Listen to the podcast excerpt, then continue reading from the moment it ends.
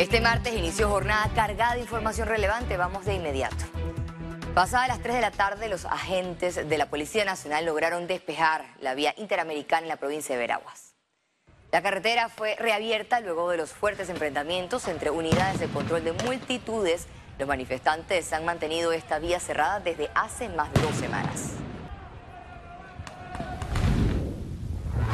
Integrantes del Suntrack volvieron a cerrar las calles para protestar. Este martes bloquearon la vía Centenario en la ciudad de Panamá. Los obreros gritaron consignas y quemaron llantas en el cierre de la vía, expresando su descontento al gobierno. Cientos de ciudadanos se vieron afectados por el bloqueo de la carretera.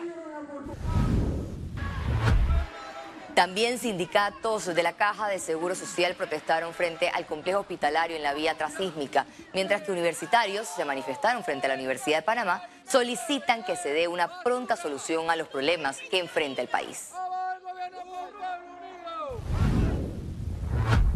En Peronomé, provincia de Coclé, inició este martes el primer acercamiento entre gremios sindicales y la Iglesia Católica para establecer una mesa única de diálogo.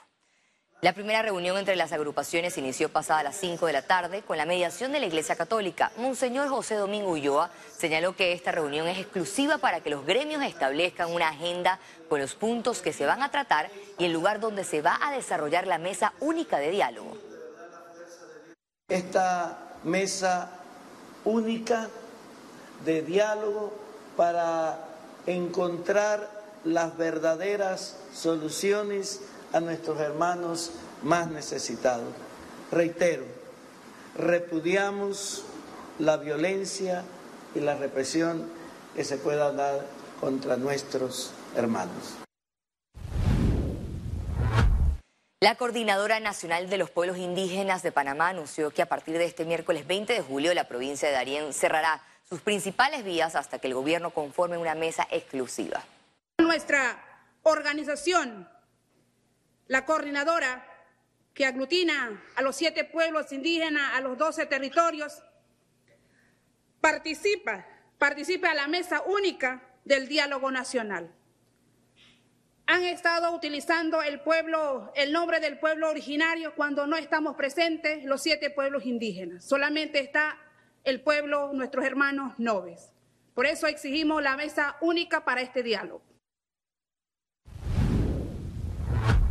El Partido Panameñista instó al gobierno a convocar una mesa de diálogo y a implementar un plan de contención del gasto, pero que sea extremo. El presidente del colectivo político, José Isabel Blandón, recomendó el congelamiento del combustible a un precio razonable, reducción de la planilla estatal eliminación de alquiler y gastos de representación. Además, exigió al gobierno hacer cambios urgentes en el gabinete y derogar los subsidios e incentivos que reciben los poderes económicos. Exigimos al presidente un cambio de su gabinete, el cual ha fracasado en la gestión desarrollada de manera rotunda.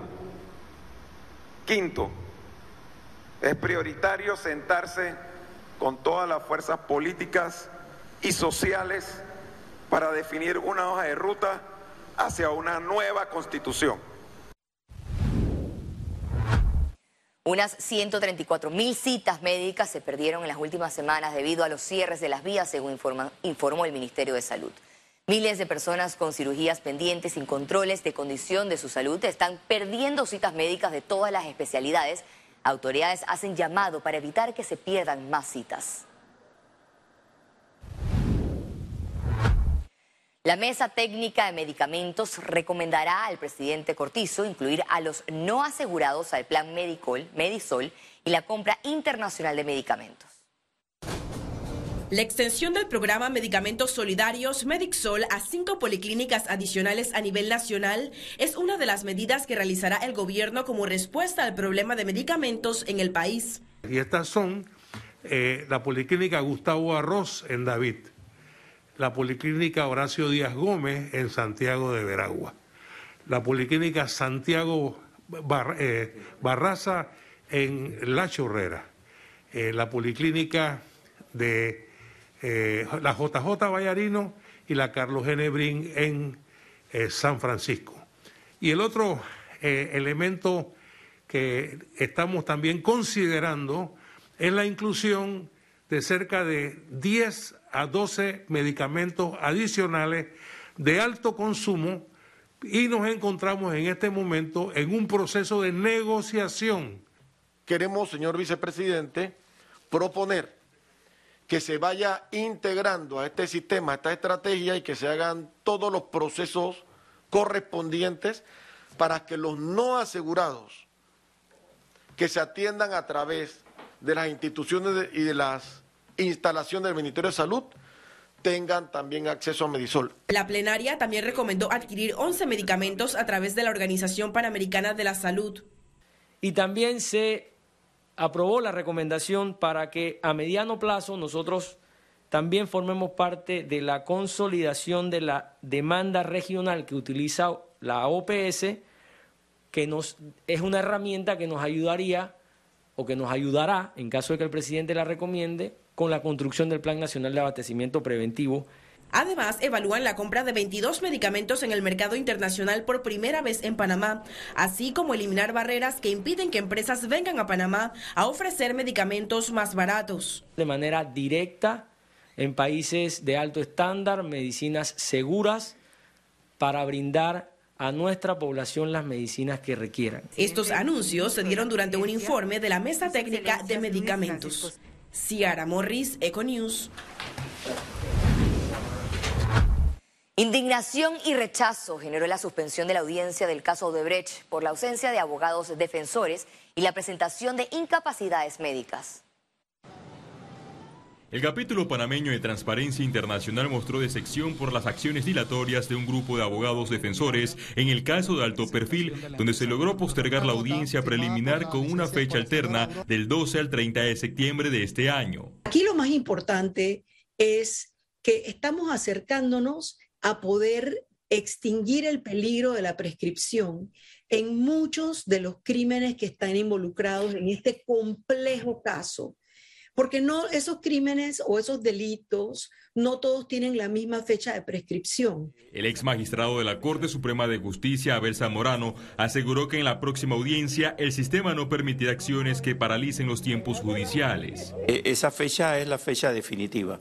En esa fecha eh, el juez tiene poderes eh, otorgados por la ley para incluso otorgarle poder a cualquier abogado que reemplace al abogado si se enferma o si presenta cualquier excusa.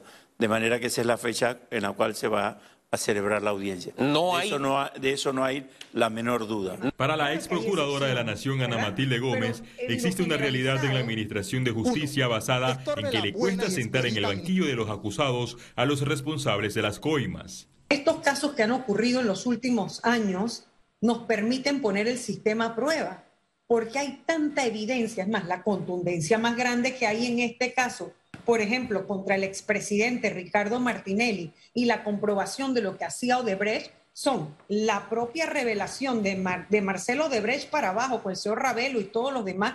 Gómez también mencionó que un factor importante en el esquema de corrupción son las confesiones de los hermanos Martinelli y Linares condenados en Estados Unidos. Los ciudadanos tenemos que tener claro que cada obra pública fue utilizada como un instrumento para lucrar indebidamente, para hacerse de plata mala vida, para coimiar. En este caso de alto perfil, el Ministerio Público pide enjuiciar a 50 personas. Félix Antonio Chávez, Econius. Economía. El sector turismo reportó pérdidas millonarias por los cierres a nivel nacional. Se trata de 3.2 millones de dólares por día que el sector turismo pierde debido a las protestas y cierres que se desarrollan a nivel nacional por el alto costo de la vida en el país. Se escuche hoteles cerrando. Bueno, podemos pensar que en esas partes, en Chiriquí, Boquete, Tierras Altas, que son hoteles un poco más pequeños, es imposible soportar que el hotel esté completamente vacío donde el turista no puede llegar o lo que está llegando es mucho menos de la mitad de lo que había antes. Te das cuenta en las noticias, en redes, turistas que han quedado dentro del país, que no pueden salir, eh, turistas que estaban pensando en venir y que no, que han cancelado sus vuelos, el turismo interno, que es el que inyecta en estos momentos eh, al turismo, a, la ocupación hotelera, pues se paraliza. Por eso nosotros hemos sido muy enfáticos en pedirle al gobierno que mantenga las vías abiertas. Señalan que no solo representa un impacto económico, sino un daño a la imagen del país. Las noticias internacionales también están volando. Ayer CNN en español eh, eh, mostró una, una cápsula precisamente del, del problema que hay y de la falta de seriedad que hay en los que están negociando, porque una vez se reúnen y llegan a un acuerdo, ese acuerdo no sirve. Entonces creo que eso eh, hay, que, hay que ponerle fin. Esta afectación se suma a una industria turística que venía golpeada por los cierres de pandemia. Ciara Morris, Econews. La cadena de suministro del Merca Panamá sigue afectada y productos están llegando en malas condiciones.